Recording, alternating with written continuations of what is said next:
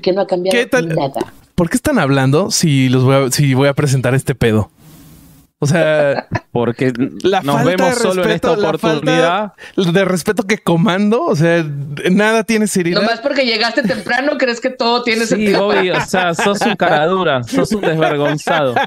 O sea, yo estaba inspiradísimo, iba a entrar eh, como. Además, lo que interrumpís vos, esto ni siquiera es una interrupción. hola. Vos nos interrumpiste. De, de Ah, hecho, o sea, nos no- interrumpiste vos Oigan, a perdón, nosotros. Oigan, amigos del chat, perdón, estamos interrumpiendo estos dos con nuestra, Perdón, nuestro live. ay, ¿eh? gente del Chingamos a nuestra Gente madre, del ustedes chat, y yo. Ustedes, ustedes este, opinen, ¿les parecía más interesante la charla sin saber cuál era que teníamos Caro y yo? ¿O que Bobby repita su, su presentación de siempre? Voten, no, voten. es la por favor. presentación de siempre. No, es de- Ah, Ándale, ok, ok. Bueno, vamos entonces. Vamos a darte el Eh, beneficio No, de la duda. bueno, ya, ya no la voy a hacer. Nunca sabrán la genialidad que tenía planeada. ¿Cómo No estás? mames, no sé si voy a poder sobrevivir a Ay, eso. no, no puedo más. ¿Cómo estás, De Alejandro todos Vázquez mis Azpilicueta? problemas, ese es el más grande. Bien, bien. Bien, estoy, estoy contento de, de estar de vuelta con ustedes, este, porque fue una semana muy dura y muy larga, este, como, Como te como la gustan de las semanas y Eh, otras así cosas. que sí, eh, ya estoy haciendo el chiste y vos en vez de escuchar el remate querés tirar tu remate. Es como una Es que desesperación. es- es- es- por a tirar eso tu estamos remate. acostumbrados en este podcast. Yo Qué hablo y tú dices-. O sea, a ver, si, si otros hablan, Alejandro Vázquez Azpilicueta interrumpe, pero se lo haces a él. No, ¡Ay, pero no. sacrilegio! Jamás- Déjame terminar jamás un remate. Señoras, Jamás por favor, un remate. Deja, por favor, Roberto, que el Vasco El termine re- su maldito remate de A ver. El remate es sagrado. A ver, vamos a ver. No, ya lo hice, pero lo tapaste. Eh, ya estuvo hecho. Bueno, estoy muy contento de ver a Caro, la verdad. Eh, ya en este momento la vi más que lo que la vi en la Ciudad de México, así que eso me pone muy contento. Eh, me entristece mucho que no esté el Corsario, eh, Uy, sobre sí. todo porque ¿Cuál es el corsario? El que no es ninguno de estos dos. El que no es Bobby, ¿no? Sí, sí, Sí, el, el- exactamente. el que dicen que está guapo. ¿Sabes qué siento que, que pasa? Es como, como cuando estás en la escuela y, y ves que el maestro de repente, el que siempre llega 10 minutos antes, ya van 8 minutos y no llega. 7 minutos y no llega. Y así empieza a bajar el- la cuenta regresiva y de repente neta sí no llegó y se cumple tu sueño. Así nos está pasando ahorita. Gracias, Corsario. Te Estuvo demasiado elaborado, Bobby. Te tardaste un chingo en llegar al punchline. Yo me perdí, me pude crema en mi Ah, bueno, bienvenidos al taller de comedia de Caro. Pero aún, pero aún así no le interrumpimos el punchline. A Aún pesar así. de que sabíamos que era Aún, como aún 20 que hubiera sido mejor para el público, se lo dejamos. Sí, sí, sí, sí. Porque unas somos personas, respetuosos. son unas personas horribles. Bueno, ¿y tú cómo estás, Carolina? Pues A mí, me, a mí me presentas como merezco, no me hables así, como si fuera yo cualquier gato de vecindad. eh, bueno, no tenía presentación, pero eh, te doy la del Corsario, ¿Pero la? Ellen Ripley ¿qué de este U- USS Sulaco. ¿Cómo estás? Ah, me gusta, me gusta Es, Ripley. es una pena que se haya perdido el Corsario esta presentación magnífica. En paz descanse el Corsario. Dios lo tenga en su santa gloria bajo su sotana como al Corsario le gusta. Oiga, pues bien, aquí lo que viene siendo sobreviviendo a esto que le llaman vida, ¿no? Sí, eh, sí, lo sí, que está. viene siendo. Lo que viene siendo la vida, la cual entendí que no es para todos. Dicen que mejora cuando te, cuando te agarra el Alzheimer, ¿eh? A partir de ahí mejora. Me, me urge, yo y por eso estoy fumando mucho, fumando mota, bebiendo. Quiero que ya, por favor, mi cerebro diga, me voy a pagar. Lo que pasa es que tu cerebro dice, le, le llega el memo que dice que tenés casi 50, pero te ve de 32 y "Ah, entonces dice, ¿Alzheimer?" no. Hay que seguir chambeando. No. Exacto. Exacto, güey. Como, Exactamente. Cabrón, checa mis lumbares, pendejo. Es, mira, Ahí están los 50. mientras te sigas haciendo el, el corte de cabello de manguito chupado, eh, va a seguir pasando. Oye, no, deja tú el corte de cabello, Mike. O sea, hoy traigo como una especie de, no se alcanza a ver, pero como de Traes- rastitas. Traes peinado de cuando yo traigo gorra todo el día. De hecho, aquí tengo una gorra hermosa que no es mía, pero me la quiero robar. Mira, Ah, vi que te tomaste tu Ah, foto la- ahí de, de- La usaste el otro día, sí. Sí, sí, está sí. bien chida, pero la compraron en Cuba, no me la puedo robar. ¿Pero de quién es? De mi amiga con la que estoy quedándome aquí, de la NutriRocks. Ah, Ah, está bueno. No, O sea, no le robes a la conozco. Exacto, güey. no la le robes conozco. a la Nutrirox. Me está, per- me está No, es a toda madre. Con ella, con ella nos echamos unas pizzas bien ricas, este, y, y no, ¿Sí? no le robes, por favor. Es cierto. Che, sería que una les, leo, les leo algunos mensajes. Eh, ¿Dónde Estaría está el- padre. Yo leo, Igual yo quiero leer superchats, gente. No quiero leer chats comunes, por favor. eh, ¿Dónde hay un está chico el de emojis. ¿Qué de pedo esta con Navidad? ¿Dónde está el Jack Frost de esta Navidad llamada Herejes? ¿Dónde está el Moisés de este Antiguo Testamento llamado Herejes el podcast? ¿Dónde está el líder sectario de esta secta coercitiva? Taller de cómo no hacer comedia con herejes. Superchat. ¡Eh! Eh, primer superchat. superchat de Pilar Pastrán. Mis ojos no se deleitaron hoy con la guapura del corsario, pero les mando abrazos a todos.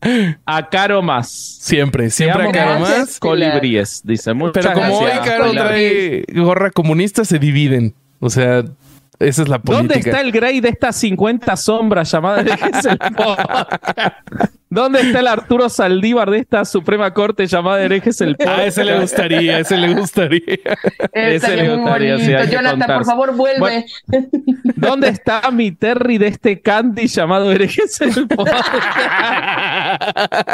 Güey, que el programa se trate solo de eso. Sí, vamos a hablar del corsario. Al final siempre hablamos de él. Eh, el Corsario, queremos aclarar que el Corsario está con mucho trabajo de su trabajo Real. que le, De señor. real, que le- el que le da felicidad. Sí, sí, sí, sí.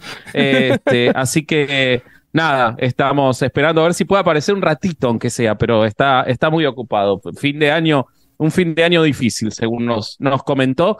Así que vamos a, a- Sí. a tomar la antorcha nosotros. Eh, entre varios tomamos la antorcha de Bobby, ¿no? Eso, eso se sabe. Eh, pero Con consentimiento ¿Qué les siempre, claro. Sí, Obviamente. Sí, sí, sí, sí, sí. Eh, vos tenés tatuado una forma de consentimiento en el pene, toda completa, y hay que. y hay que Welcome to. Jamaica. This is my consent. Tenga mi consentimiento. El Eh, trabajo que no le daría vergüenza. Güey, dice Caro, del trabajo que no le daría vergüenza a Caro presentar. Es correcto, si hablara siempre de su Claro. trabajo, yo diría, claro que lo conozco. Es que en su trabajo no creo que traigan noticias este para tan ridículas como las que Te ha traído. aseguro que sí. Te aseguro que en los expedientes debe haber cosas muy insólitas. Ah, bueno, no, yo pero creo que esas- ahí saca algunas noticias. Pero él no tiene control sobre eso, eso solo le llega. Él- él- él- Ni sobre sus Ajá. palabras, evidentemente. No, sobre su noticia tampoco. Si yo vi cómo se las elegían. O sea, el pato le elige las noticias. Él no tiene control sobre nada. O sea, no, no. Estamos igual. Estamos igual. Tiene alguien que le envía el expediente noticias y él las lee. Oigan, quiero hacer un comentario muy importante que es que me acabo de dar cuenta que agarré una taza de medir. en casa ajena, ¿no? Sí, sí, sí. Lo deprimente que es, lo deprimente que es cuando estás buscando vasos largos, por ejemplo, para hacer Fernet en nuestro caso, Ajá. y este, están todos sucios y encontrás el de la, el coso de medir, que siempre es largo porque Claro. y entonces terminás tomando en eso, ¿no? Es muy- O sea, es me estás una diciendo- de Petri. Me estás diciendo que tú has hecho eso a propósito, así en vez de lavar uno o tomas el de medir. Lavar No, en uno. mi casa, en mi casa no, pero en casa ajena, sí, en casa de amigos, dos amigos que viven juntos, vas a encontrar eso, olvídate. No sé por qué tienen el coso de medir, yo creo que para tomar nada más. Siento que en México no es tan Para justo para común, porque aquí tenemos un chingo de vasos del mole Doña Ana María. Ah, no, O sea, acá aquí es- siempre hay vasos, ¿no? Sí. Sí, normalmente hay Claro. vasos o algo O, vela- o de la voladora, o sea, Doña María y la veladora. Sí, sí, sí, sí, siempre hay Tampoco vasos. preparan nada, no preparan nada en trago que sea muy largo, ¿no? ¿O sí? Sí, Lo las- largo sí nos gusta, pero en tragos no. Ah, ok, eh, bueno, de a tragos puede ser, sí. pero ser, como pero- las cubas, ¿no? En vaso, el que le llaman jaibolero, ¿no? Cuando, es- cuando dices Cuba, alguien dijo Cuba. ¡Viva la revolución! Hasta dijo la victoria Cuba. siempre vencerá. Mueran los homosexuales. Ah, no, eso, esa muerto. parte no, ¿no? Pero eso lo decían. Sí, sí, hermoso, hombre. Decía chingado. cosas más fuertes, cosas Muy más cabrón, güey. fuertes. Pobrecito. Estuvo qué muy bueno. buena tu publicación. Es, vos sabés que es, es un pensamiento. Yo me acuerdo de los 20, tener todos los libros y le decían cualquier cosa del Che y para mí era como un, un zarpazo en el fe. corazón. Cuando empecé a ver que sí había hecho muchas cosas malas, había Claro. dicho muchas cosas malas, pero lo, lo que había hecho bueno no deja de existir por lo malo. Entonces, como no, no, no, no nos gobernó a nosotros. Capaz si me hubiera gobernado a mí y yo era homosexual y terminaba preso o en una Claro. Tendría otra visión, o sea, pero yo puedo hacer esa separación de una cosa y la otra sin por eso pensar que es un intocable como pensaba a los 20 años. es que ese, ese era justo mi punto. Es como, sigo, sigo reconociendo, sigo pensando en la, en la lucha y en la rebeldía y creo en la revolución. Me gusta la palabra revolución, pero ya no idolatro esta imagen con aquella vehemencia de mis 20 en el que era un dogma, pero además es que debieron haberme conocido en mis 20. O sea, tenía una gorra literal de esas del Che, mi gorrita del Ajá. Che, mi camisa verde militar con mi estrella roja, y así andaba Claro. yo por la calle, güey. O sea, no mames. Claro, claro, claro. Pero pues bueno. Y sí, es así, es así. No, Oye, mira, un super Víctor, pero no Hay dice un nada. superchat de Víctor Rodríguez. No lo, voy a- no lo vamos a leer, Víctor, porque nos manda otro y di algo. nos ¿Qué mandó son, 200 uruguayos? ¿Qué son pesos, pesos uruguayos. 200 pesos uruguayos. Son como seis sueldos en Argentina, más o menos. Este, porque el peso uruguayo, ustedes saben que el peso uruguayo es el que más se revaluó en América en este año. Mientras las monedas se devaluaban, había inflación, Estos, los uruguayos crecían. eh, porque viven, como Uruguay es un mundo propio, este, la moneda de ellos se revaluaba. Son espectaculares. Sí, sí, sí. ¿En dónde Oye. está mi na- nazón Joaquín García de esta iglesia de la luz del mundo llamada hay que guardarlos todos esos. El Jonathan dice, ¿dónde está el Casian Andor de estos? Están cabrones, qué hermoso. Referencia que el corsario nunca entendería, ¿no? No, no. Nos tendría que preguntar de qué estamos hablando, pero está bien. Porque O haría una risa Justicia. falsa y nunca nos diría de que, que no entendió. Y buscaría en Google mientras hacemos Sí. algún comentario. Sí, Sí, sí, sí. totalmente. Desaparece un rato buscando. Sí, nada más de Siento que repente es el lo velorio y estamos. Siento que es el velorio y estamos recordando anécdotas, ¿no? En un podcast. Bienvenidos al memorial del corsario, amigos. Este, Así que se llame el podcast al final. el memorial del corsario. A huevo, yo jalo. vamos a cambiarle el título, vamos a cambiarle el título. Este, bueno, Fernanda fue más directa y puso ¿Dónde está mi novio corsario? Este, o sea que es- ella no, no, no No busca ¿Dónde está, eufemismos. ¿Dónde está el santo de estas momias de Guanajuato? Uy, te están rompiendo el culo, ¿eh? Con Eh, bueno, pero no, no, a ver, dame, dame chance, porque yo solo puedo hacer una por episodio. Ellos ya se dieron rienda suelta. Si no, sería presentaciones del corsario, el podcast. Pero eso había que ser Guillermo. alguien. Sí. Guillermo, ¿dónde está el Claudio X de esta alianza por México? Llamado. Ay, Ay, Jess Salop dice, era tan buena persona, siempre tenía algo bueno que decir. esa, esa genérica, ¿no? Esas genéricas de velorio son aplica en cualquier espectaculares. velorio. Su epitafio Su epitafio toda- serán todas las referencias. Claro, se imaginan, aquí yace el... A huevo, pinche lápida enorme. Dale, señor, descanso eterno. Yo pensé que las referencias de los episodios, y entonces, si eran las referencias de los episodios, él va a ser una lápida vacía.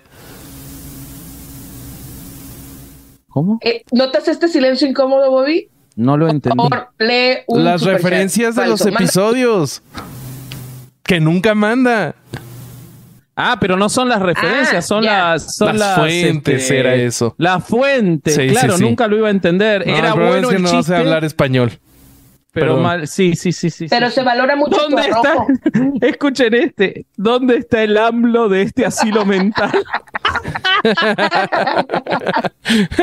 Ahí vienen los com- ahí vienen los comentarios. Se vendieron. No, Este- herejes ya no es lo de antes. Sí, sí, sí. Esa sí, sí, mujer seguro los pervirtió. Antes estaban es muy que, bien. es que la mujer es de Latinus y desde que se fue a Latinus Ah, cambió. ¿Quién te paga, maldita Loret? Ojalá. Acá ponen. ¿Qué onda, Bobby? Nadie entendió. Y no, si se equivocó de palabra, denle chance. Eh, Oigan, Acá, ¿qué más? ¿Qué más? ¿Dónde está el tío Airo de este avatar, la leyenda de Ang? Muy largo, cara. No, pero es muy bueno. Sí, sí, sí. Fuera un personaje de, de Avatar, sí sería el tío Airo. Por supuesto. No podría ser otro. Miren, acá lo tengo. ¿Tienes ¿Dónde al está tío la Airo? Navidad de este año? ¿Tuviste la leyenda de Ang, Caro, o no? No, por eso no me hace, no me. No, no, en serio deberías verla. Sí, es está en Netflix. Magnífico. No sabes. el- Son tres Ahorita me, temporadas ahorita me la nada mandas más. porque no tengo pluma en la mano. Te, te la mando, no te preocupes. Y lo amo. Al tío Airo es el mejor el personaje. mejor lugar a personaje. Bueno, mm, me- Sí, sí, ¿qué sí, se te hace mejor, Zuko o Airo? No, es que solamente necesito seguir con esto. Ah, perdón, perdón, no, no, no quiero. no Creo quiero- que el complemento, el complemento de los dos. Ok, me parece. Nada más quería saber eso. Sí. Oigan, ¿qué Es es, el- que Eh, Ana Guillén. ¿Qué, qué dice An- Ana An- Guillén? No puedo avanzar sin decir a Ana Guillén. ¿Dónde está la cerveza bien helada de esta carne asada norteña? Carne asada que él no sabe hacer, vamos a Obvio decir. no, El obvio corsario no. sabe hacer asados, es una cosa terrible. Sabe prender el fuego nada más. Y no me, ¿Sabe prender el fuego? Uy, sí, eso sí. Sí, sí sabe prender el O lo fuego. prendí yo también. Mm, Sabe prender el fuego, El único pero juego que después se prende es el de desentiende. Rocío. Yo El siento chiste de Caro fue muy bueno. el único fuego que prende. Ay, qué velorio más feo. ¿Dónde está el niño Dios de este nacimiento llamado herejes? Es triste que se haya ido, pero como eso, como sea, nunca hablaba. Pone Susana. Peor eran los sin libros. En los sin libros sí que no hablaba. era una momia Era ahí, así. Podemos, podemos poner una foto del corsario y fingir que está, güey. A ver, yo, yo ahorita hago eso. Este, Acá. Lu- Luca, Luca Massimi puso uno muy, muy argentino que no van a entender, pero a mí me parece bueno. Luca, que es. ¿dónde está el vitel toné de esta cena familiar? Porque hay una comida que se llama vitel toné, que es una carne fría preparada con una salsa de atún y otros ingredientes que se come solo en Navidad en Argentina, pero no puede faltar, o sea, si no hay vitel toné en Navidad, no es Navidad, y si comes vitel toné en agosto, sos un freak. No sé si se entiende, o sea, sí, sí, sí. Sol- se podría preparar todo el año porque no es que tiene ingredientes de estación, nada, es carne con una salsa, pero si no hay en Navidad, no se puede, no se puede empezar la cena. Si alguien no trajo vitel toné y el resto del año no existe, se extingue el vitel toné y vuelve a surgir en Hoy, Navidad. hoy comí una con una argentina y me dijo que comen una cosa que es melón con eh, Jamón. ja- con jamón. Es riquísimo. Una rebanada de melón con jamón. Con jamón crudo, sí. crudo, sí. ¿Pero jamón serrano ¿por o jamón normal? jamón serrano. Jamón serrano, sí. También es muy español cualquier eso, variedad ¿no? de jamón crudo. Es que se hacen los europeos, ya ves cómo son. Oigan, ustedes no están viendo, ustedes no están viendo, pero ¿Qué? ya puse aquí una foto del corsario en blanco y negro A para recordar lo que descanse en Ah, paz. Perfecto. Como él cuando hacía los Sí, sin es libros, como él cuando hacía los sin libros. Descansa en paz, Bueno, Ale, te quiero mucho. Dado que Contéstenle, nadie Memo. manda, nada, Ah, que nadie ¿no? manda superchats, ¿por qué no arrancamos con el primer tema? Nada más eh, háganle caso, por favor, a Memo Rupit, que está mandando en letras mayúsculas con unos gritos desesperados. ¿Dónde está el ¿Dónde Sergio está Mayer ma- de esta cámara? ya te vimos, Memo, ya te vimos. Ya te Sos vimos, como ya. Sergio Mayer, un poco, con tus mayúsculas. Eh, Sergio Mayer mandaría el mensaje en mayúsculas. Quiero que sepas. Y siento que Eh, con ¿dónde está emojis el de brillitos. Ponce? ¿Dónde está el Ricardo Ponce de esta autosanación llamada herejes? Ahora sí, ahora sí tengo las evidencias para Las demandarlo. evidencias. Ahora sí, ahora sí, ya estoy listo para hacerles juicio. no mames. Oye, llevamos, Oigan, ¿qué sería? Empezaremos. Sí, Llevamos 22 20 minutos y no hablamos todavía. Vámonos con, con los satánicos ya, porque no nos va a dar tiempo de nada. Público, público nuevo, les juro que no hacemos esto siempre. Sí, no, hoy se salió de que- control. Qué pena con las visitas. Sí, o sea, tenemos aquí la foto Bueno. en blanco y negro de Ale, todo mal. Claro, vos querías contarnos, querías contarnos algo que te pasó esta semana. Cuento rapidito para, para, sí, para no, porque ya nos extendimos en dónde está este Lucifer de este infierno llamado herejes. Este, eh, fui a Nuevo Laredo, esta semana fui a Nuevo Laredo a dar una conferencia y mi conferencia eh, originalmente era de feminismo blanco y generalmente mis conferencias están llenas de temas de racismo, clasismo y discriminación, ¿no? Pero entonces me encuentro con un contexto igual al que dejé hace 18 años en esa ciudad de muerte y perdición, que es una ciudad cooptada por el narcotráfico, muy violenta, eh, muy difícil para existir, para el simple hecho de existir, ¿no? Entonces venía yo muy eh, desolada y frustrada porque no conecté con la gente y haciendo un análisis de por qué no había conectado, era porque, por supuesto que ellas, sobre todo cuando hablé con las morritas, pero en general cuando hablé, y tuve dos pláticas, una con, con casi puras morras y otra ya más abierta, a estas personas que están ahí, que además eran muchachos entre los 18 y los veintitantos, la gran mayoría, pues no les atraviesan estas violencias, o sea, esas personas, estos morros, morritas, no están pensando ni en el clasismo, ni en la discriminación, ni en el racismo, porque ese es el menor de sus pedos. El mayor de sus pedos es mantenerse vivos.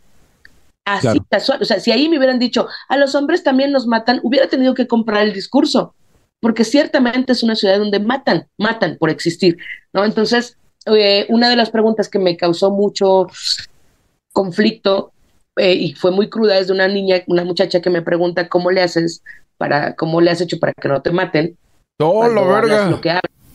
Así, güey, para que no te maten cuando hablas lo que hablas, porque pues sabemos que si levantas la voz aquí te matan.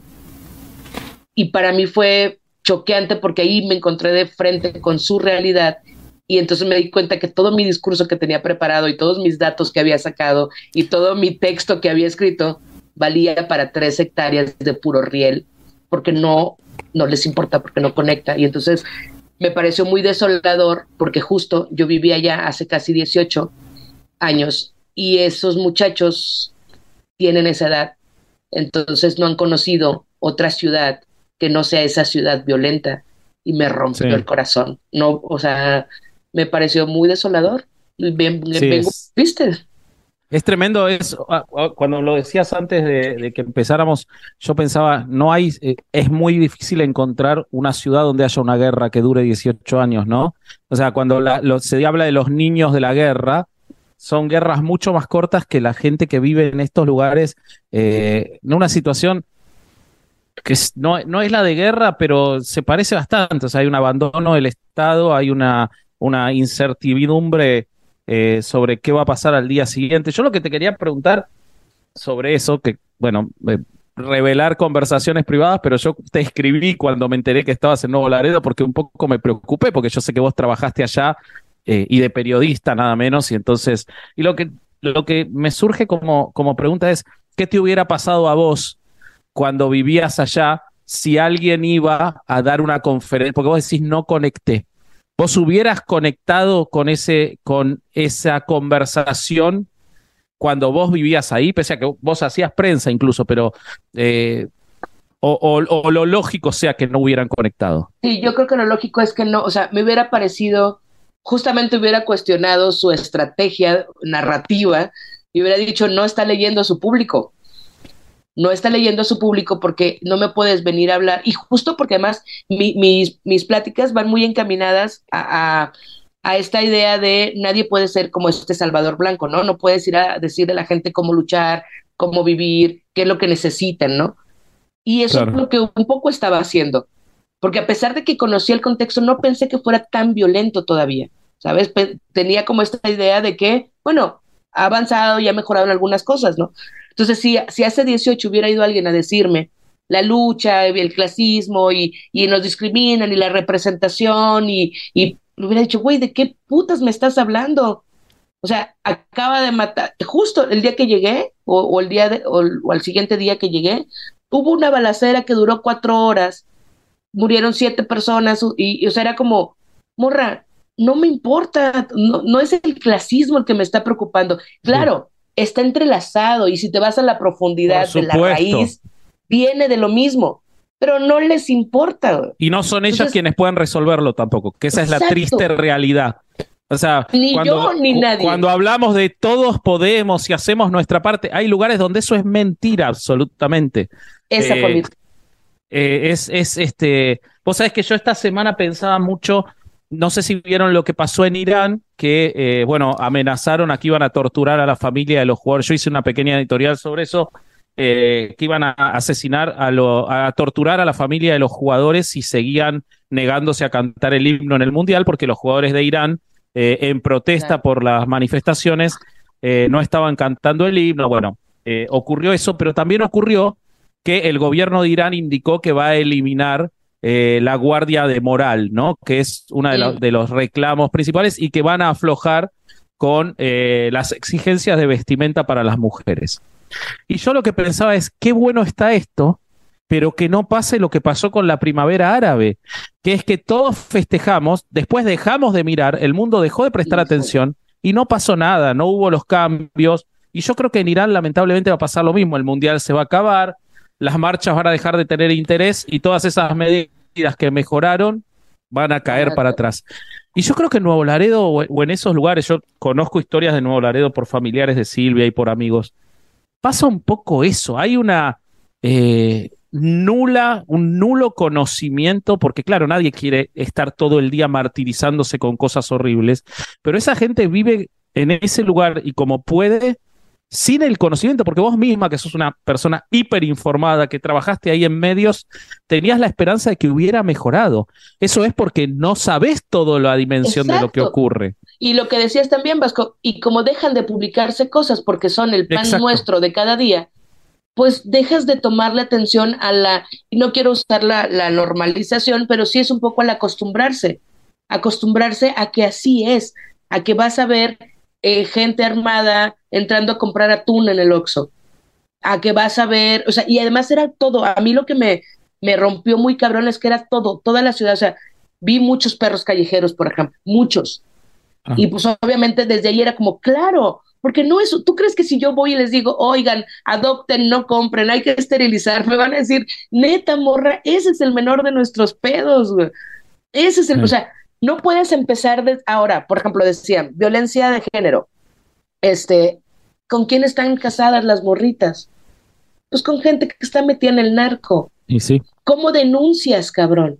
Y suponiendo que te atreves a hacer una denuncia, si en, un- en una ciudad medianamente eh, gobernada por, por el gobierno tal cual, ¿no? No pasa nada. No pasa nada. Imagínate ahí, o sea, no, no te vas a salir de ese lugar, ¿no? Ahora, vamos, te arriesgas, te escapas y vas y pides ayuda a un instituto de, de mujeres. ¿Sabes lo que hacen con los refugios para mujeres? Pues van y los balean. Eh. No hay O te forma. cruzas a, o te cruzas a Brownsville, te van a buscar, porque la- las historias están de que eso también ocurre. O sea, ni siquiera Estados Unidos No, es el- la no. salvaguarda de eso. No hay por dónde. Entonces, el, el empezar a dimensionar eso era como, güey, ni siquiera te puedes preocupar, no por los perros, no por las mujeres, no por los embarazos infantiles, no, porque todo viene, o sea, porque el poder del narco permea todo. Y además, yo ya viví ahí y sé lo, lo terrible y, y lo, y el miedo que te da, el miedo que te da que te estén escuchando, porque te están escuchando. Entonces, cuando me di cuenta que nos estaban escuchando, te da esta doble cosa de decir, "Ta, pues vamos a hablar de otras cosas, ¿no? Claro. Y fue, fue muy, fue muy, el- mi palabra es tal cual, fue desolador. Y cuando, y cuan- perdón, primero quiero agradecerle a Charlie B que mandó un superchat de 9.99, a Caen, Caen Medina Sony que mandó uno de 150 Karen. eh, pesos mexicanos. Muchísimas gracias. ¿Cómo te Eh, comiste esa R? No entiendo. Ah, Karen, Es que estoy con. Ah, Karen, Karen, estoy con los lentes empañados. No, la gente que usa lente de contacto me va a entender. A las once y media de la noche ya están empañados los lentes de contacto. ¿Qué? Ya estoy viendo poco. Yo tengo esto ¿Se aquí porque empañan? tenía Sí. los lentes empañados. Se te Sí. empa- empiezan a empañar adentro y dejas de ver bien porque Como se- si trajeras lagañas, son, Bobby. son muchas horas. Sí, es, la sensación es como de lagañas. Sí, es agotador. Yo en una situación normal ya estaría con anteojos a esta hora, ya no estaría con lente de contacto. Eh, Pero la vanidad. Pero lo que yo te iba a preguntar es, eh, cuando vos vivías ahí, eh, no, perdón, es- eso no. Tenía dos preguntas, pero em, quiero ir a, una más concreta. Es, se plantea un dilema, ¿no? Y me imagino que eso es también lo que te genera mucha incomodidad a vos. eh, y como todo dilema, obviamente no tengo la respuesta, pero es, si entonces no se le puede ir a hablar de esas cosas porque suena vano o suena superficial por más que los temas no lo sean. ¿De qué se va a hablar? No se les va a hablar de nada entonces. Se los deja. O sea, eh, porque vos tenés, vos y mucha gente como vos, tienen una cantidad de contenido para transmitir a personas de 18 años y así. Si ese no es la conversación, porque obviamente está en un paso más atrás, pero si tenés la conversación que hay que tener en un lugar así, probablemente te maten. Entonces, ¿qué se hace? ¿Cuál, cuál, vos, y, vos, y ahí voy a cuando vos trabajabas ahí. ¿Cómo se hace prensa en un lugar ahí, así? ¿De qué se habla en un medio? En, en la primera, yo me fui y creo que fue la mejor decisión que pude tomar me fui al asunto de las pequeñas cosas. Mi rollo este de la reivindicación de las pequeñas cosas, dije, traten de cambiar en su pequeño espacio. Es lo único que van a poder hacer.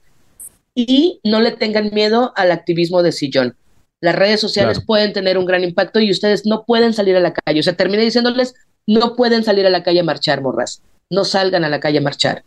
Agarren un, una red social y un Twitter anónimo y Claro, y, y, en tu entorno pequeño. Trata de cambiar tu pequeño entorno confiando y esperando que se pueda cambiar un poco más, ¿no? Esa, esa fue como al final mi única eh, recomendación. Y, y, en esta parte en la que dices, ¿qué les dices? Justo cuando me di cuenta y que les comentaba ahorita, que lo que les estás diciendo es que hay un mundo afuera que no está tan culero, pero ellos no tienen acceso a ese mundo. O sea, hay una ciudad de México en donde con todo lo mal que pueda estar, puedes salir a marchar. Ustedes no tienen eso y no lo van a tener ahorita.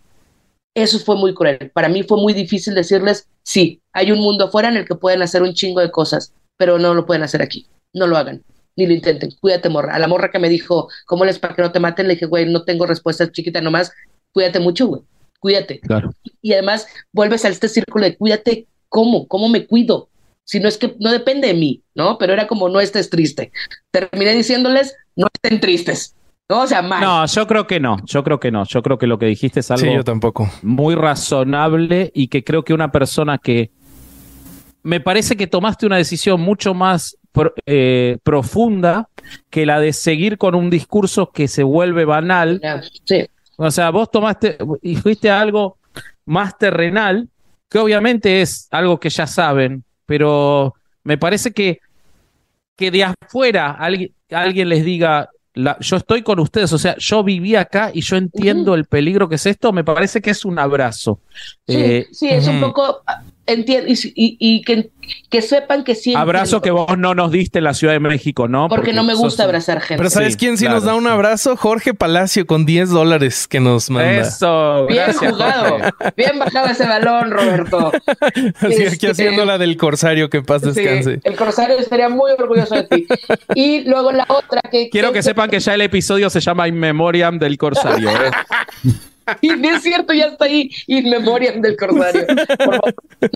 ¿Dónde está este sacerdote de este, de este orfanato llamado herejes?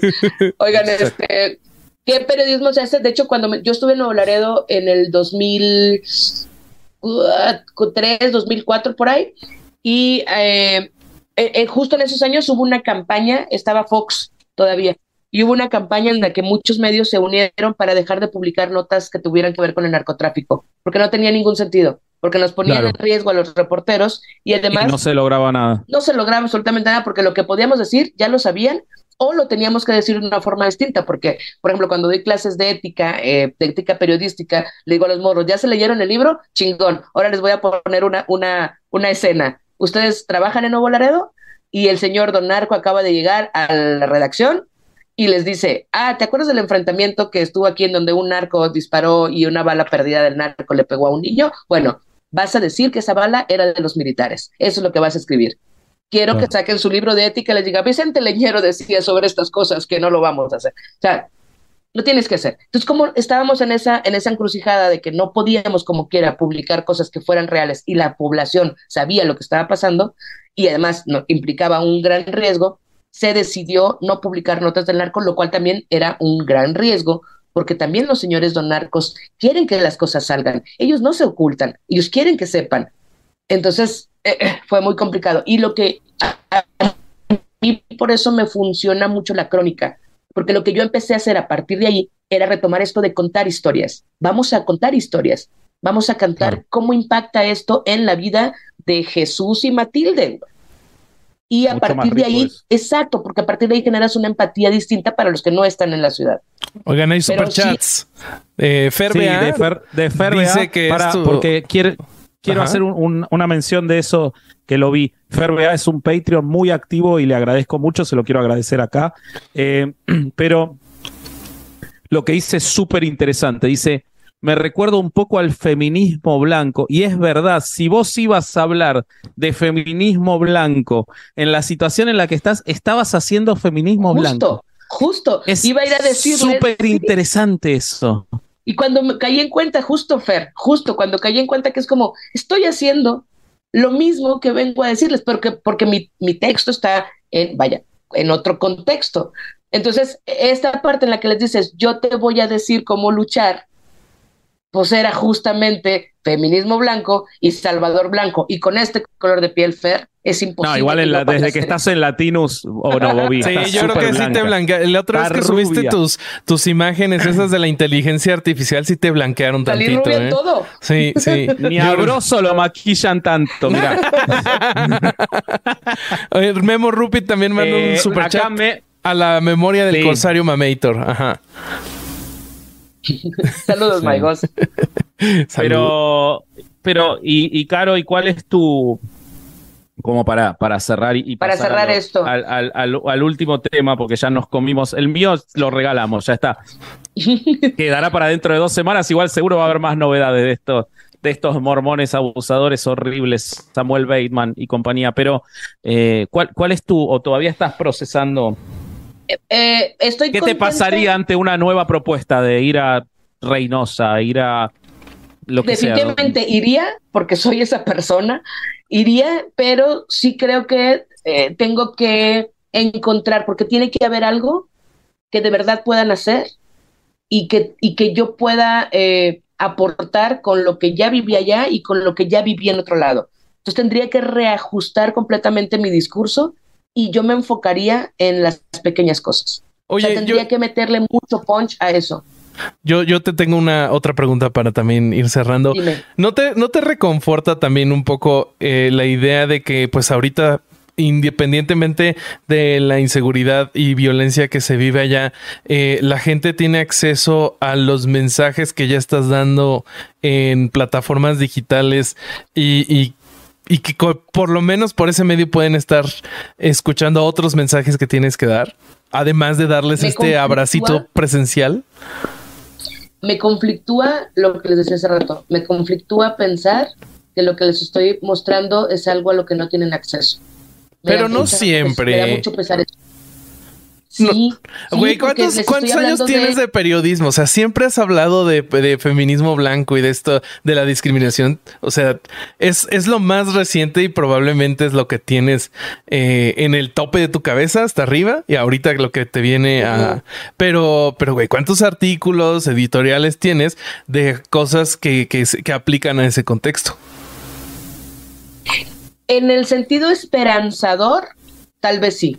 O sea, en esos artículos en el que hablo de historias o de cosas que eventualmente cambian, pero a mí, insisto, será también que porque estoy todavía muy tocada, porque me causa, me causa mucho, mucha tristeza pensar que esos muchachos no conocen otra pinche forma de vida que la de una puta guerra de Estado. No puedo con eso, no puedo, no puedo. Eso, eso es verdad, Caro, pero te voy a decir una cosa. Eh, aún en ese contexto, quizás lo del feminismo blanco es ya ir demasiado, pero aún en ese contexto, en ese lugar y en ese sufrimiento que todos sufren, te aseguro que los prietos sufren más. Claro. Y entonces, todo lo que vos haces, por ejemplo, en Poder Prieto y todos tus posicionamientos sobre. El otro día escuché la entrevista que te hacía, eh, no sé quién era, pero eh, te preguntó si existía en México racismo o clasismo. Ah, Romina Sacre y vos explicabas eh, cómo existían las dos cosas. Para mí entender eso, para mucha gente, aún en un contexto en el que están padeciendo un montón de otras cosas más urgentes, aún así te aseguro que no todo el mundo las padece igual.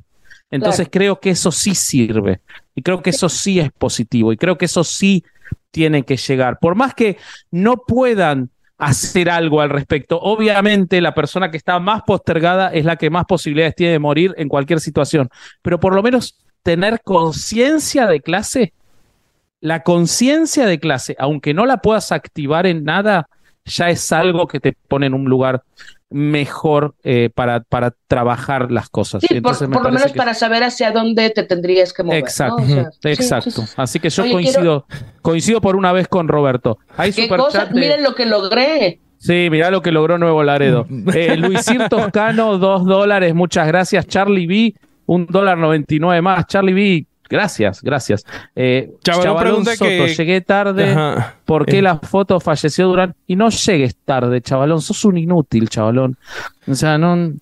Te compramos pues un pasaje de ida a Nuevo Laredo, chavalón. Eh, primera vez que mandé un super chat, primera vez que los veo en live y no me saludas, no me saludan. Sí te saludamos, dos veces te saludamos, Charlie B, ¿qué pasa? Ahora no te saludamos más. Este, ustedes, eh, este, Vasco y Caro no lo pueden ver, pero ahorita el Corsario está abrazando a Caro en pantalla para que se sienta mejor. Ahí va. Ah, pues quisiera ver eso.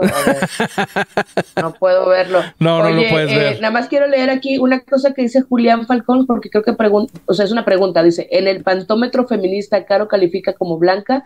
Eh, no, Julián, más bien lo que yo iba a ir a hablar era de feminismo blanco de cómo todas hemos estado haciendo en algún momento feminismo blanco, porque es el que nos enseñaron primero. Entonces leímos a Virginia Woolf y pensábamos que éramos feministas. A Simón de Beauvoir. Era como, ajá, Simón de Beauvoir, y entonces, ah, de repente entendimos que no era todo ese feminismo de mujeres blancas, heteros, de clase media, media alta, ¿no? A eso me refería con el feminismo blanco. Y si a lo que te refieres a mi color, es como, sí, soy más blanca de lo que parece. ¿Quieren, quieren pasar bueno, que vamos, sigue? Vamos a la hoy tenemos una entrevista, una cosa muy única. Tengo miedo. Yo tengo eh, miedo de esta próxima parte. Es única porque Bobby trabajó. o sea, Bobby trabajó y hay un resultado. Sí, mira, trabajé. esta semana... Es la única vez que trabajé, igual que cuando hice la entrevista de Lucía Bardón para, para el episodio de Testigos de Jehová. Ah, hice o sea, su referencia para defender que trabajó es hace un episodio hace dos años. Está bien, está bien. ah, eh, se me olvidó que si ves hace dos años no pasó. Ok. Hizo muchas stories esta semana también. Se ve que eh, algo está pasando. Me preocupa que lo esté muriendo. Mis neurotransmisores han estado funcionando mejor de lo que esperaba eh, y eso es, eso es una ventaja. Ah, caray, los dejé de escuchar. ¿Qué está pasando? Qué bueno, porque decíamos puras cosas horribles de ti. ya hizo cagada. ya hizo cagada. No, ya, ya, ya volvieron, ya volvieron. Dale. Vamos, a, eh, contaros un poco, ¿qué vamos a escuchar? Pues miren, amigos, ustedes ya han visto que, eh, los eh, portales de noticias aleluyos como Así Prensa y otras fuentes de noticias no tan confiables han estado hablando de que va a haber un antinacimiento satánico. Eh, a mí me emocionó muchísimo este evento. Me puse a investigar en Twitter, en todos lados, hasta que por fin logré dar con el organizador. Eh, uno de los organizadores eh, con quien pude hablar es con Marco Antonio Muñoz. Él es el fundador del Templo de Satán. Y, si quieren, este, les vamos a estar. ¿Está en la Ciudad de México él? ¿Qué crees que no le pregunté? Pero yo creo que sí, sí va a estar ahora en la Ciudad de México para este evento el 18 eh, y que vamos a, dar la información de cómo usted puede asistir a este, este magno evento satánico. Eh, la primera pregunta que le hicimos... Tiene que sacrificar un cordero. No, no, eso, no, no, eso. no, no, Sí. No, espérate, Vasco. Y ahí va la gente, ¿no? eh, eh, la primera pregunta que le hicimos es, la, que le hiciste tú, Ale, de... Em, dame un segundo. De eh, para él. ¿Qué? ¿Me fue? Hola. Ya. No, ahí te escucho, ahí te escucho. Sí, ahí te escuchas. Sí, sí, sí. La primera pregunta Que, le hice a Marco es... Em, ¿qué, es para él eh, ser satánico este, y si quieren, ahorita se las vamos a proyectar para que puedan ver lo que opina nuestro querido Marco. Eh, déjame ver. Ah, ahí va. Esto es lo que opina. ¿Qué es para mí el satanismo? Es la religión del yo.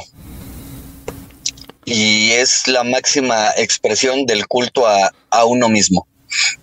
De eso trata el satanismo. No son sacrificios, no son este lo que ves en las películas hollywoodenses. El satanismo es la religión del yo, la única religión que tiene por objeto de culto al practicante mismo y no algo fuera de. Ok, ¿qué opinan hasta ahí, muchachos? ¿Por, qué no le pones mejor yoísmo? Porque pues es confuso. O sea, si tú me dices, yo pienso en Satán, y si luego me dices que no, que soy yo, digo, pues entonces no me confundí. antes, de, antes de responder, bueno, Marcos, Marta Santillán, ex testigo de Jehová, mandó 10 dólares. Muchísimas gracias y un mensaje que no voy a leer, pero muchas gracias. Lo voy a leer yo. Vasco, un saludo, eres mi favorito. Me fascina tu forma de expresarte. Obviamente es tu intelecto de nacimiento. Saludos desde me encanta. Oigan, amigos, si quieren incomodar a Vasco, le tienen que hacer eso. Díganle piropos, díganle lo mucho que lo admiran. Vean cómo, se, incomoda. Vean, está rojo, está rojo. Sí, me, pone. Se me bajan todas. No, esas son las luces que tengo, ¿no? Estoy rojo. no, estabas así de rojo. Está súper rojo. Avergüenzan. Bueno, puede ser un poco, puede ser un poco. Eh, y Jaime Chavira mandó 125 pesos y no mandó un mensaje a la gana. No lo leas, no lo, desléelo, Así que Mejor, Manda otros 125, Jaime Chavira. no, eh, me parece que o sea, está buena su respuesta, es súper laveriana su respuesta, ah, cosa que exacto. adelantado. Sí, fuera del aire es lo que eh, estuvimos platicando de que, de que él está más con la corriente de la Bey y este, y el templo que lleva es este de, de esa corriente que hicimos un episodio y ahí lo explicamos mejor. Eh, si quieren, les paso el siguiente clip en donde él platica sobre el contexto de, la, de las personas que forman parte y asisten al templo satánico. ¿Va? Dale. Muy bien. Eh, sigo haciendo aquí malabares con el audio. Ah, bueno, pues yo igual yo creo que la mayoría de mexicanos y yo incluso creo que la mayoría de, latinoamericanos. Por tanto leemos a ver. Especialmente yo creo que siendo a Joe Badía le ofende que no le hayas preguntado a él, pero Badía hizo un episodio ya con nosotros de satanismo que está buenísimo y donde nos explicamos todo. No, no necesitamos traerlo cada vez, además de que no va a venir cada vez que le pidamos que venga a hablar de satanismo. Eh, Lucas Barrera, suena egoísmo y a veces está bien pensar en uno mismo antes que los demás. Eh, me hizo acordar, a mí su, su, explicación de satanismo me hizo acordar a los libros de em, eh, Rand, ¿no? Se me Ayn Rand. De la, Ayn Rand, sí, me hizo acordar a eso más que a satanismo, pero está bien. Bueno, ahí, está, ahí está el segundo clip. Eh, ahora se los pongo. Eh, qué, difícil es switchar. el clip. Sí, ahí va.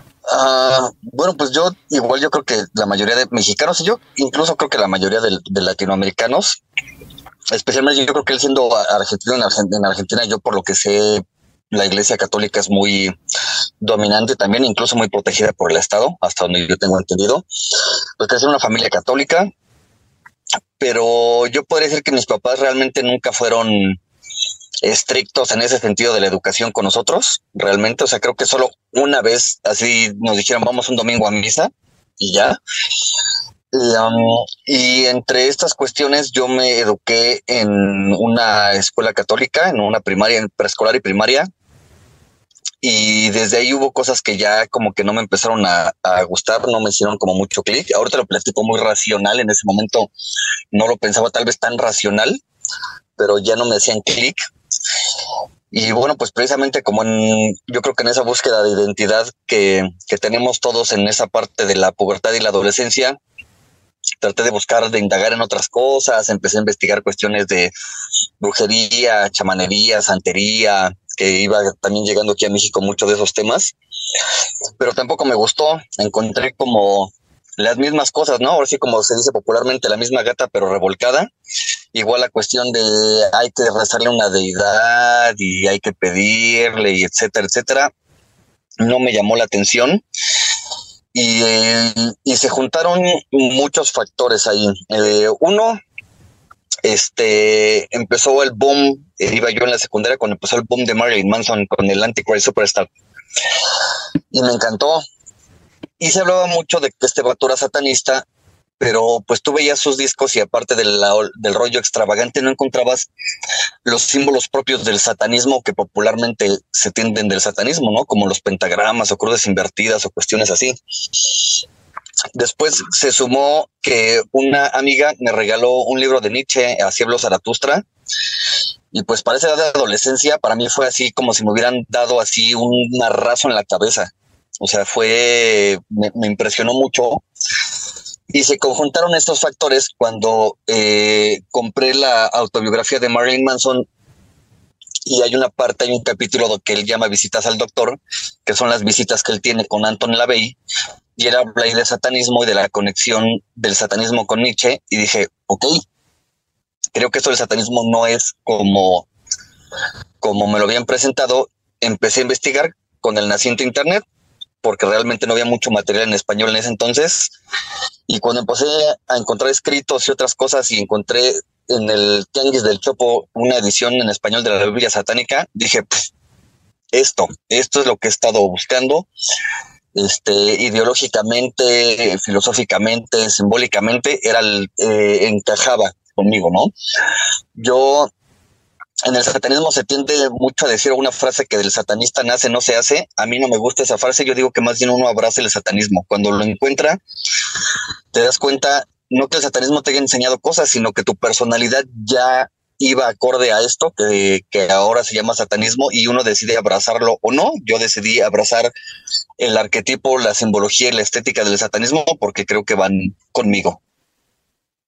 Muy bien. Vasco no sé qué demonios está haciendo. Está bien, está, buscando su Biblia satánica. Está buscando sí, la Biblia satánica, pero no la encuentro. Sí, porque yo también la tengo. La tengo acá atrás, pero como. Yo no la he leído, ¿tú crees? Todavía no la encuentro. Yo no la he leído. Ah, mira. Sí, lo creo, lo creo.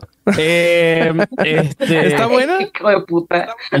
sí, es muy. A ver, tiene, los primeros capítulos son muy interesantes. Lo que pasa es que era tan ególatra la Bey que a partir de. Después te diría cuando deja de explicar cuál es su filosofía, es totalmente egocéntrico el libro y es eh, muy, muy aburrida esa última parte. Pero los primeros tres, cuatro capítulos, que te diría que son las primeras 40 páginas, es sumamente interesante cuando él plantea su filosofía. La verdad que eh, la idea del satanismo, que es lo que este muchacho no está agregando, es, además de esa filosofía del yo y todo, es el tocar un culo, ¿no? Es decir, bueno, ¿cuál es la imagen que más odia la iglesia predominante? Yo me voy a poner esa, aunque después no los adore, es como marcar la cancha de cuál es mi, mi, mi posición ante la iglesia dominante, que es todo lo contrario de lo que yo quiero ser, ¿no? Y por eso es el satanismo, es como lo quiero lo contrario de lo que el catolicismo ha hecho, entonces voy a elegir esa figura. Pues Después me sorprendió. respeto a los niños, ¿no? Y ya sería lo contrario de De hecho, es, de, las, ¿cómo se llama? Bueno, es uno de los elementos centrales, el respeto a todos. O sea, los principios de la ley, los mandamientos de la ley dicen cosas como nunca le des la opinión a alguien que no te la pidió, eh, o sea, es como el respeto absoluto a no, no te metas en la vida de los demás y defender fuertemente que nadie se meta en la tuya. Eso sería lo que resumiría eh, al, al abellismo. Es como vivir y dejar vivir, pero en serio, como vos tenés todo el derecho de defender tu vida propia y tus decisiones pero ese derecho trae la obligación de no meterte vos en la de los demás. Exactamente, exactamente. Griselda Castillo nos manda 125 pesos. Qué triste y qué impotente es que la violencia sea cotidiana. Sí, totalmente.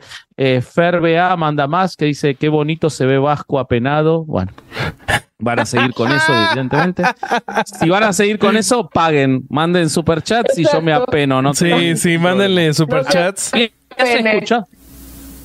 ¿Habías escuchado, Caro, del satanismo de la B y del no, templo? No, no, no, así no, porque como yo no los escucho a ustedes, porque evidentemente no concuerdo ni, ni comulgo con sus pinches narrativas, pues no los escucho. Pero no, yo no, yo no había entendido esta parte del satanismo eh, como la contraparte tal cual de la iglesia. Es decir, Eso es satanismo para decir todo, es todo lo contrario a lo que tú representas no necesariamente la adoración a, Satán, que, dicho sea de paso, no me parecería tan mala, porque eh, realmente, incluso en como lo cuenta la, el catolicismo, el cristianismo, el judaísmo, todo este rollo, O sea, realmente Satán es el único que tiene como convicciones propias, está Exacto. buscando de verdad el bien común. O sea, Dios, perdónenme, pero es un hijo de puta que se la pasa queriendo es. medírsela con Satán todo el tiempo, diciendo que la tiene más grande y a mí me quieren más que a ti. Y el otro güey dice, déjalos, cabrón, déjalos que tomen decisiones y que la caguen, ¿por qué le tienes que decir? Entonces, eh, eh, incluso, incluso si fuera una adoración directa a, a Satán, no me parecería tampoco tan descabellada. Bueno, la gente del templo de Satán, que no son laveístas, Sí. eh, que es como la otra corriente, la más predominante hoy en los Estados Unidos, que son los que, por ejemplo, hacen poner los Baphomet en los espacios Que para allá públicos cuando vamos. se quiere Ujú. poner una virgen. Eh, bueno, ellos tienen esa idea que vos decís, es Satán en la Biblia, si, si lo vamos, si ustedes adoran al que era, al que lo desplazó, nosotros vamos a adorar a esta persona que se plantó y dijo, che, ¿por qué tiene que ser todo ¿Por qué así todo? como lo decís Ajá. vos? Exactamente. Y por eso fue expulsado. Pero no, pero además para Entonces- la gente Sí, del sí. templo satánico, Satán no existe y Dios no existe. O sea, en realidad son ateos que lo, lo que usan es que toman la simbología religiosa para hacer Exacto. protestas alrededor y, y encaminadas a denunciar cómo se le da a los religiosos eh, un montón de prioridades y un montón de, de, mm, de cosas que no se les da al, al resto de, de la población. Eh, y justo... Sí, justo más iconoclasta, ¿no? O sea, más, más de símbolo que de realmente sean lo que creen. Sí, sí, sí. Totalmente. Totalmente. Bueno. Lo que pasa es que los símbolos son tan poderosos, por eso la ve, pese a que era, a ver, realmente era también un ateo y todo, tenía toda una imagen de oscurantista y acá están nombrando a Crowley eh, como seguidores de eso porque saben lo que representa. Después entras en su filosofía y lo que vos ves es una filosofía absolutamente humanista. Obviamente la Bey era, de nuevo, era un ególatra absoluto, entonces esa carga está.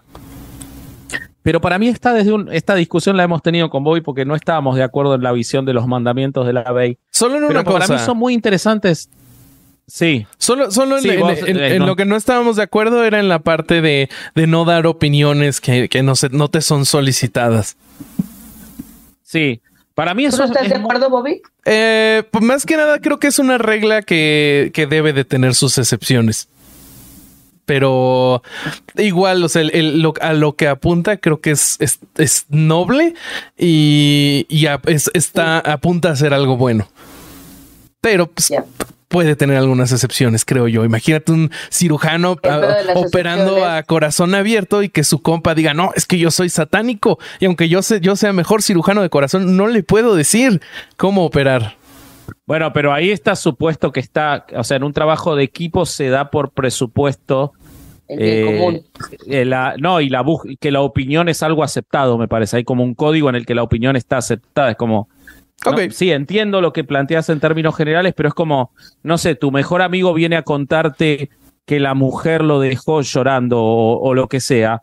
Eh, eh, la- el, el hecho de lo que está ocurriendo ya te está diciendo opina de esto. Me parece Sí, que hay sea- contextos en los que no es... ne- Eh, es- esa sería que entonces creo que la, la excepción que yo, que yo estoy planteando, que, cuando los códigos sociales eh, apuntan a que hay un, un acuerdo eh, no verbal de dar opiniones, entonces se puede dar una opinión no solicitada, en teoría.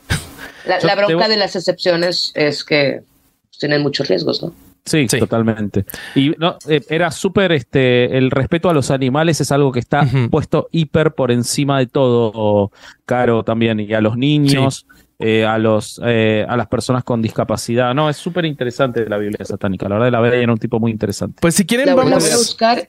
Ajá, perdón. Nada más Sí. me- déjame leer, porfa, a Karen. Es que dice Karen, es como lo del nacimiento en los edificios de gobierno. Vamos a hablar de Yucatán, eso. En un pueblo.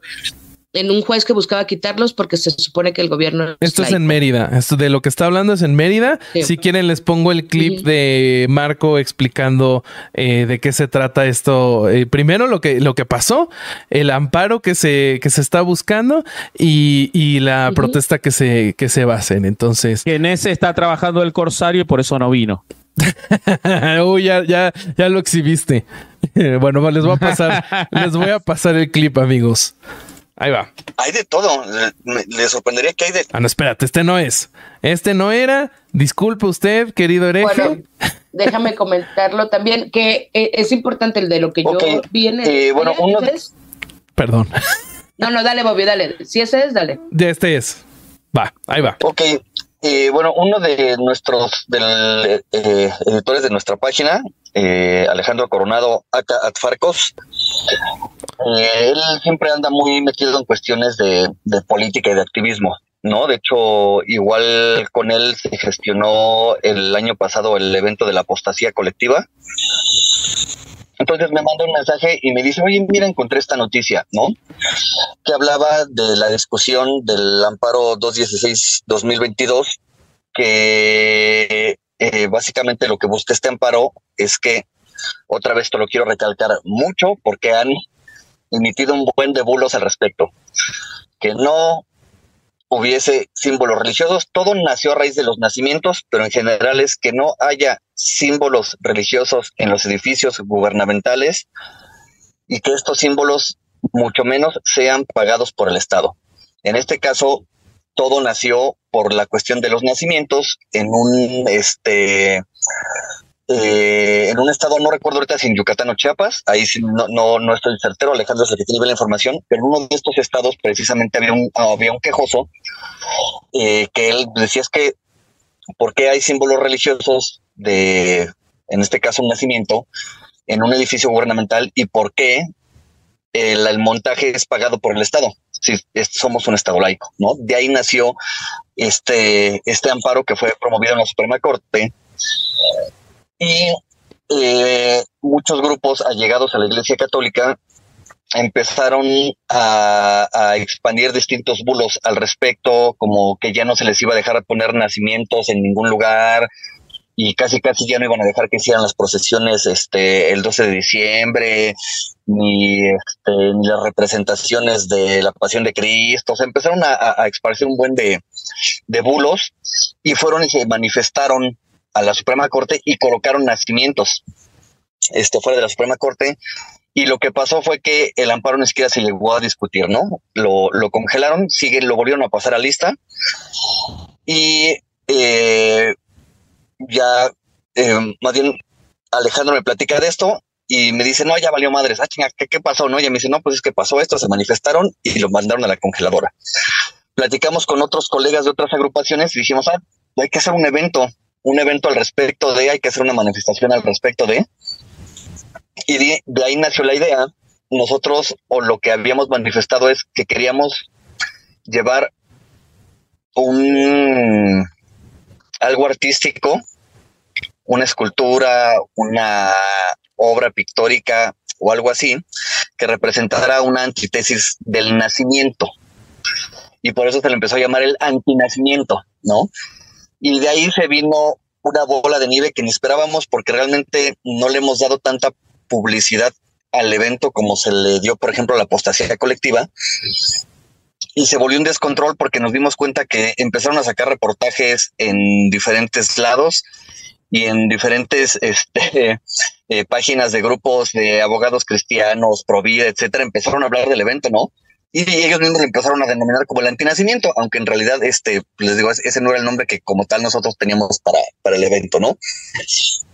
Y bueno, pues ahorita precisamente eso, ¿no? O sea, esto se ha expandido a tal grado que incluso ha llegado hasta España, ¿no? Colegas que tenemos allá de satanistas de España nos han, nos han comentado al respecto, ¿no? Pero básicamente el evento es una manifestación política a favor de este amparo, que nuevamente insisto y vuelvo a repetir, es sobre que no haya la colocación de símbolos religiosos en edificios gubernamentales, en un estado que es laico y que no debería de tener la carga en especial de un grupo que es un grupo de poder, porque claro. la Iglesia Católica es un grupo de poder, porque no solo representan una creencia, están representadas bajo un Estado que es el Estado Vaticano. Entonces, si alguien me dice que no es un grupo de poder, pues no creo que no ha investigado mucho al respecto, ¿no? Eh, y muy eh, podríamos a, hacer un paralelismo un poco a lo que hizo el TST en, en Estados Unidos con la figura de Baphomet. Pues nosotros decimos, lo o todas hablábamos o antes, Caro. ¿no? Sí. O sea, o vas a aceptar una pluralidad de religiones y que yo nosotros como satanistas o cualquier otra manifestación religiosa aquí en México, como podría ser los Wiccas, que están creciendo mucho, los santeros, etcétera, en el momento que tengan una fiesta importante, te donen una obra y tú la expongas como la parte de pluralidad de creencias del país, como parte de libertad religiosa, o no aceptas ninguna. ¿No? Y esto no quiere decir que digamos a la gente o que busquemos. A ver. Cuéntame, eh, querido Vasco. no, es que se, está, se están yendo muchas ideas, me parece. Eh, Caro, preguntas si te estás cortada. No, estás bien, eh, se te ve perfecto. Ah, es que pensé que me decías a mí que sí. No, no, no, lo estábamos hablando. Eh, está, está Alejandro, o sea, el que impulsó el amparo, está en el chat en este momento con el nombre de El Ojo de Adfarcos. Eso como una, una primera cosa, está acá mandando mensajes que él es el que... Sí, está acá, así que este, un saludo, gracias por hacer ese trabajo. Eh, varias reflexiones. Una, eh, el antinacimiento sería un gran nombre de una clínica de abortos, me parece. Sería espectacular.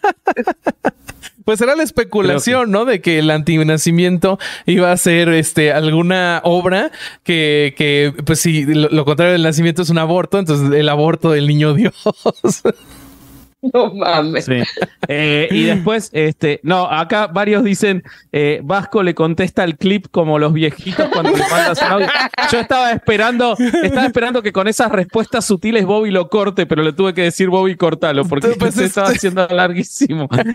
Además, entiendan, Vasco es argentino, le grita a la televisión. claro, yo le hablo a todos, yo le hablo a las plantas, le hablo a todos. si Vasco eh, nos interrumpe a nosotros todo el tiempo, ¿tú crees que no va a interrumpir el video? Olvídate. Pero nunca los pero nunca los remates de los chistes. Eh, una cosa, este imagínate, Caro, ir a, a, hacer este planteo a Nuevo Laredo, ¿no? Si vos estabas hablando. Por favor, no les alcanza el dinero para pagarme eso.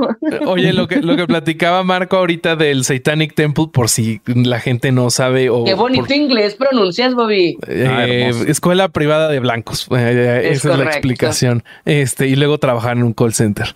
Eh, bueno, lo que hizo esa, esa, organización es que no recuerdo en qué lugar de Estados Unidos, una organización hizo todo el papeleo y todo un trámite para poner un monumento sobre los 10 mandamientos en una propiedad del gobierno. Entonces el templo, el templo satánico hizo exactamente el mismo trámite para poner una escultura de Baphomet. En, casi casi en el lado contrario de, de la misma explanada. Y pues no, no se los pudieron negar porque tenían el fundamento legal para así poder hacerlo. Y fue un pedote y terminaron ganando la batalla porque el, la localidad donde esto ocurrió dijo, no, pues entonces no podemos mostrar ningún eh, monumento religioso en propiedad pública. Que es en realidad lo que buscan, o sea, realmente no quieren poner los Baphomet, lo que quieren es que no haya nada, ¿no? Sí, y, bueno, de este supongo que es la inspiración este, del templo de Satán para el, eh, el ascenso de Lucifer, que así se va a llamar este magno evento.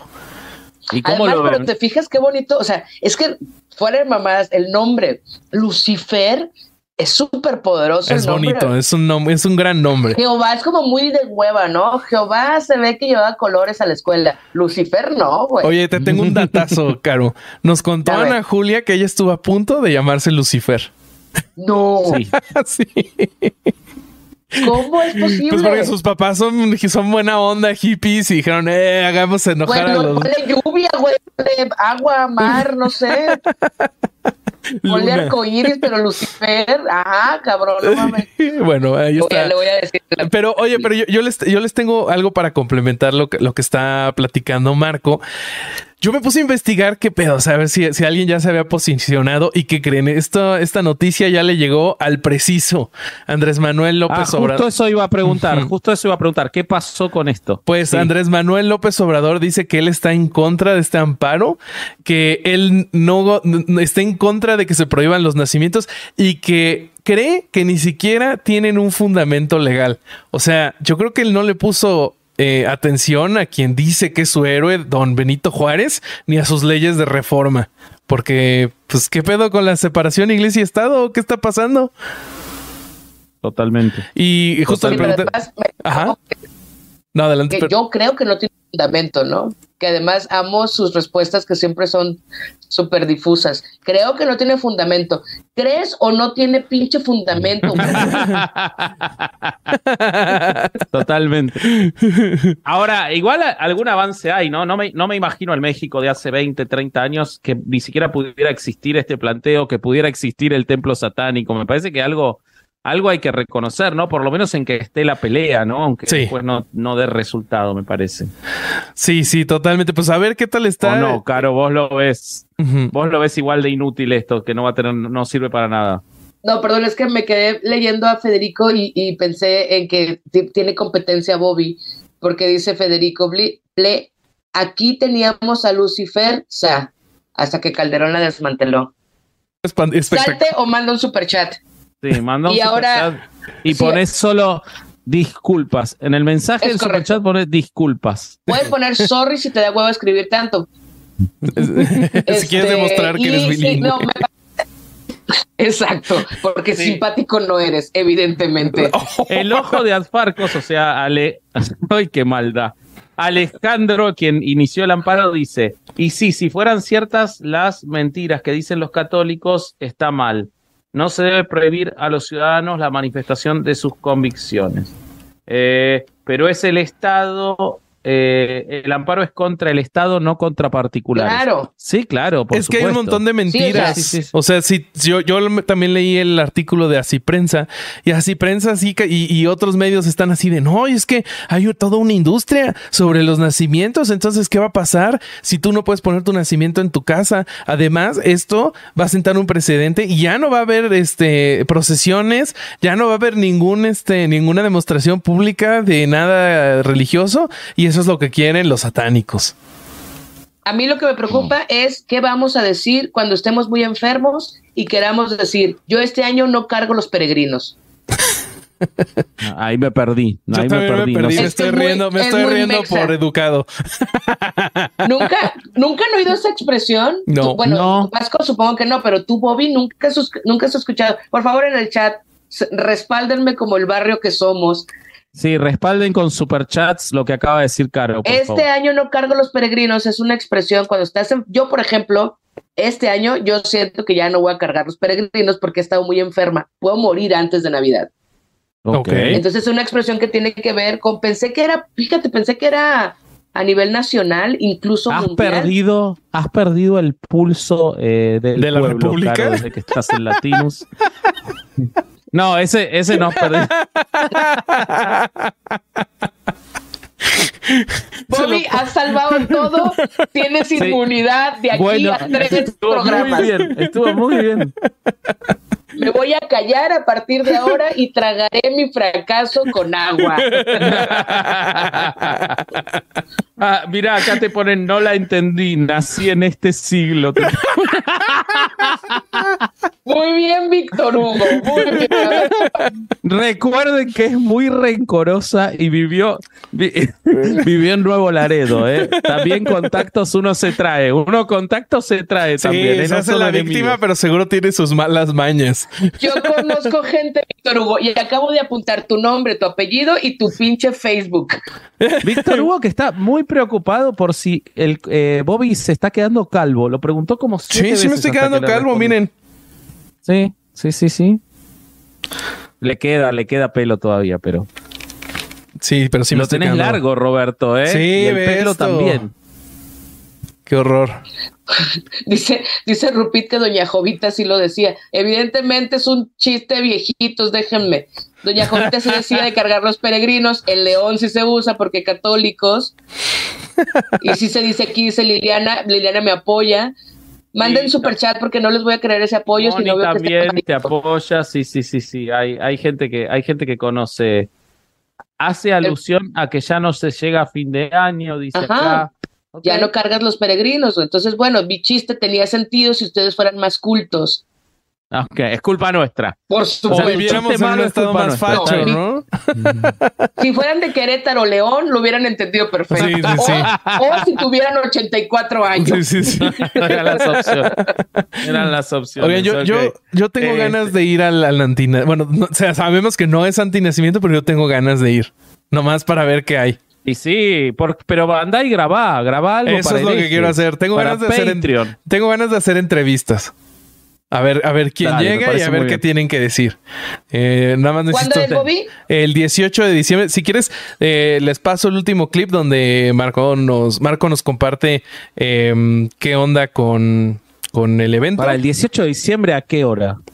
Eh, está todo en Se un evento de final Facebook. de- se juega la final del mundial. ¿Por qué vas a hacer un evento el día que se juega la final del mundial? O sea, ya perdieron. Es que yo- Perdieron mi interés Marco- absolutamente. Es que Marco ¿Dios hace MMA y ese día no hay No, pelea. Dios no haría eso. Dios, no haría Dios eso. jugó un mundial. Exactamente. Exactamente. ¿Cómo se les ocurre? Punto para Dios. Satanismo Su- se fue. Super chat, Juana María Capetillo. Vamos, Caro, yo me morí de risa, o sea, ¿te entendió? Eh, David. HDS, yo soy médico y así decimos cuando alguien va a fallecer, como el contrario. Daniel, David, ok. Acabo de llegar, pero te apoyo, Caro, dice Steffi Fernández.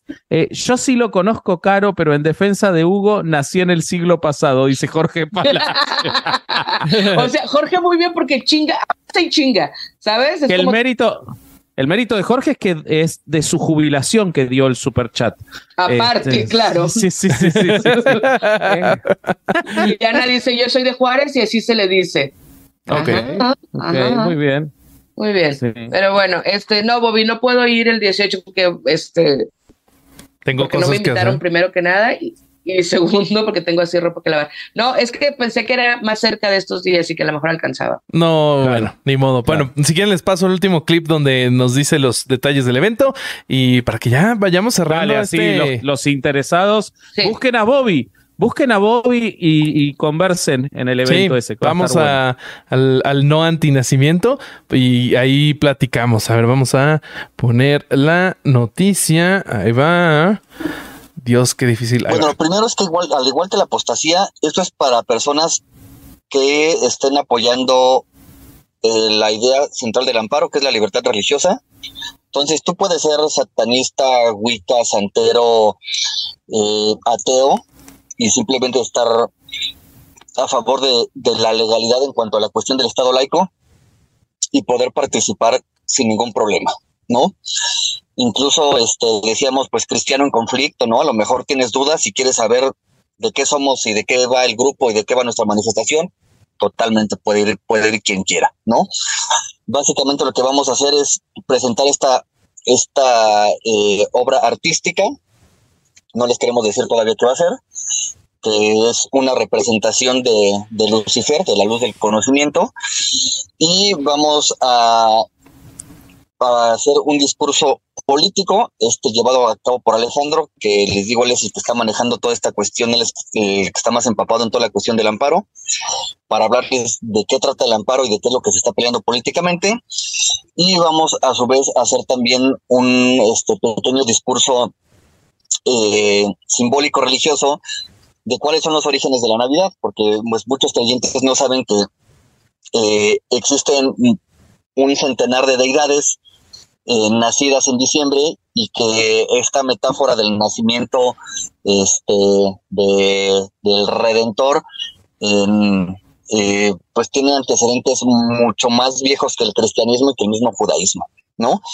Y al final vamos a hacer una pequeña este, eh, letanía y, y, ya básicamente de eso va, va, a constar el evento. Yo creo que durará alrededor de unos 30 minutos. Y bueno, si alguien tiene también pues ganas de ir, métanse ahí a nuestra página de Facebook, a Templo de Satán, y le pican eventos, ahí está el evento, este se llama La Ascensión de Lucifer, y ahí les vamos a ir poniendo detalles, este, incluso toda, todo este manifiesto político de cómo está sustentado, ahí va a ir pegado para quien lo quiera leer y vean pues de, de qué va. Y todos los detalles, ¿no? De en qué nos pueden apoyar, qué les pedimos que lleven ese día a la manifestación, etcétera. Yo creo que como mensaje primero es, este, tengan criterio propio, no dejen que, este, ahora sí no se dejen tratar como ovejas que el pastor les dice, hagan esto, hagan aquello, de esto se trata. Lean, investiguen por su propia cuenta, fórmense su propio criterio. Y si son católicos y sienten que esto les afecta, vayan, preséntense al evento y vean quiénes somos y qué hacemos. ¿no? Y no se dejen llevar por estas teorías conspirativas que si somos pagados por el gobierno y que si estamos a favor de campañas de pedofilia y de, no, bueno, una cantidad de, de estupideces que hemos visto, vayan y comprueben ustedes mismos, ¿no? Y no solo en esto, en todo, en, en general en la vida y en especialmente recuerden que los grupos de poder, cuando quieren jalar agua para su molino, son bastante truculentos, ¿no? Y van a jalar y van a torcer los discursos a su favor. Tengan más criterio, investiguen por ustedes mismos y se van a dar cuenta que pues las cosas no son como se las están contando, ¿no? Y bueno, ahí estaremos en el evento el 18 de diciembre y lo van a poder comprobar ustedes con sus ojos. Listo.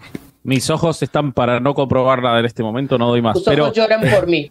sí, me, me dio mucha risa cuando decía, eh, no se crean que alentamos o pagamos campañas a favor de la pedofilia. Todos sabemos cuál es la institución religiosa que, se la, Que sí que hace paga eso. campañas a favor de la pedofilia, ¿no? O sea, no, no, no hay ninguna duda. Que es, de- que es del esposo de, de Salma Hayek, yo no sabía. Ah, mira. El hombre más, el hombre más rico del mundo. Acaba de ser de nombrado el hombre más rico del mundo. Sí. Pues bueno. Oiga, pues ya vámonos que yo se me está cayendo. Mira, mira el tatuaje. A, a ver, Ay, ¿qué te Ay, hiciste? qué bonito. a ver, ahí se ve. Ahí se ve. Ahí está. Ahí está muy difícil para mí hacer esto. Está bien bonito Qué tu que- caracol. Ahí está. Ajá. ¿Lo ven? Muy bien. Causa y efecto. Qué feo. Yo pensé que te había tatuado. Yo sí salí de Nuevo Laredo. Este, Y diciéndoles a todos, "Pues, se quedan perros, pum. sí. Bueno, hagamos mucho. anuncios y vámonos de aquí. Vámonos. No, anuncios. Eso. ¿Qué, qué, Ah, qué ¿qué anuncios? editoriales? Este, que te vayan a ver a algún Caro. lado. ¿Qué pedo? Este, a mí ya no me vayan a ver a ningún lado. Por el amor de Dios, dejen ir a mi casa a descansar. Ya no quiero hacer nada. Este año se acabó ah, para pero mí. quería Yo ser influencer, ¿no? Nunca quise ser influencer, se sabe. eh, Caro Blanche Solís en todas las redes. Acabamos de subir el, el Apenas son las nueve y ya estoy emputada. Y ahora voy a hacer uno que se llama Apenas son las once y ya estoy llorando. ¿Por qué? Porque Ah. tengo crisis muy este, bien. y ya, ¿no? Y pues muy bonito todo. Es todo lo que tengo que decir. ¿Tú, Vasqui, algún anuncio? Suscríbanse a Patreon, que está, como dice Caro, sus editoriales. Subimos material eh, esta semana, subimos pre-shows y se viene hoy o mañana un, eh, un especial que nos hizo Larva desde Qatar, Uf. pero no hablándonos de fútbol, sino contándonos sus impresiones previas como una persona, bueno, que está en herejes y todo, y lo que está viendo en Qatar, qué se confirma, qué no. Este, así que eso lo van a tener en Patreon. Eh, en Podimo estamos por subir show en vivo. Eh, y en, abierto estamos en el mes de los herejes eh, junto con Sonoro. Así que son cinco episodios de este mes muy especiales. Este domingo salen Los Milagros de la Virgen de Guadalupe. Eh, el domingo que viene sale un episodio sobre la Inquisición española y su primer líder, Torquemada. El siguiente domingo va a salir un episodio sobre eh, el pensamiento mágico y qué tan malo es creer en Santa. Claus. Eh, vamos a ver cómo a cierta edad es muy bueno. No solo no es malo, sino que es muy bueno. Y después vamos a contar la historia real de los Reyes Magos. Así que eh, un mes especial de herejes, cosas que Caro nunca va a escuchar, eh, pero ustedes sí háganlo. Y, y nada, necesitamos 7 dólares más de super chat porque odio cerrar en números que no son enteros. Así que por favor, 7 dólares más de super chat, manden, Y- eh, así nos podemos Y ir aprovecho tranquilos. para decir que eh, no veo Patreon porque Bobby todavía no me manda el correo de acceso. Y Ah, yo no pienso pagarles a ustedes ni un No, no solo deberías, peso no de, deberías. mis, de mis recursos. No voy a pagar por eso. Estamos esperando su superchat. Vamos a contar hasta cuatro porque esto tiene un delay y probablemente todavía no han escuchado que queremos los superchats. Sí, sí. Sí, Eh, Capaz que van a llegar dos superchats y va a quedar un número ahí extraño. Eh, quiero decirte que es lógico que no te haya llegado eh, la suscripción de Patreon si nunca te mandó el micrófono y si todavía no mandó los stickers. Y ahora tengo otra tenemos- cosa que mandar que no, no, no sé cuánto tarde en mandarte, Vasco. Ah, eso, eh, ¿por qué no se lo hace llegar de alguna forma a mi suegro? ¿Se Ya, podrá? ya, ya tengo ¿Verdad? su dirección para mandarlo por DHL. Eso, muchas gracias, te quiero. Va. Bien. Este, y muchas, una- y muchas una gracias a, a los legendarios que nos mandaron el libro, porque quiero tomar un segundo para eso. muchas gracias Sí. a, a Borre, a Gabe, a Lolo, a, a todos que nos mandaron, a Joe, bueno, a toda la gente eh, que nos mandaron especialmente y ellos se acordaron de mandarnos los libros. Juro que no los pedimos, eh, así que estamos muy contentos de que nos, nos lleguen. Está buenísimo. Miren, son los, son los guiones de Joe con comentarios de Borre. Aquí hay un comentario de Joe, comentario de Lolo. Está muy divertido. No se los quiero spoilear. Vayan y cómprenlo. Está, está chingón. A ver, Eduardo, exacto. ¿cuál, ¿cuál mandaste que no hemos leído? A ver, manda uno de 7 dólares, a ver si es cierto. Dice Eduardo, ni han leído el mío, no voy a dar más, no has dado nada. Muy Eh, bien. Llegaron los 7 dólares de Jorge Palacio. Eso, Vamos, Jorge. Jorge se está quedando sin jubilación. No compra pañales este, este mes por, por En mandarnos tu superchat. cara, Eduardo Colindres. Mira, Eduardo, Eduardo decía, ¿qué pasó? ¿Al Corsario le tocó invitar el cafecito? Ah, es que estaba justo Ah. el clip cuando lo mandaste, pero muchas gracias, Eduardo. Mal Bueno, ya ya nos podemos ir, ya nos Sí, podemos ir. bendito Con- nuestro Padre Celestial. Eh, los queremos mucho, amigos, y nos vemos en la próxima. Bye bye. Adiós. Sus papis. Listo. Judy was boring. Hello. Then Judy discovered ChumbaCasino.com. It's my little escape. Now Judy's the life of the party. Oh, baby, Mama's bringing home the bacon. Whoa, take it easy, Judy. The Chumba life is for everybody. So go to ChumbaCasino.com and play over 100 casino style games. Join today and play for free for your chance to redeem some serious prizes. chumba ChumbaCasino.com. No purchase necessary. Void where prohibited by law. 18 plus terms and conditions apply. See website for details.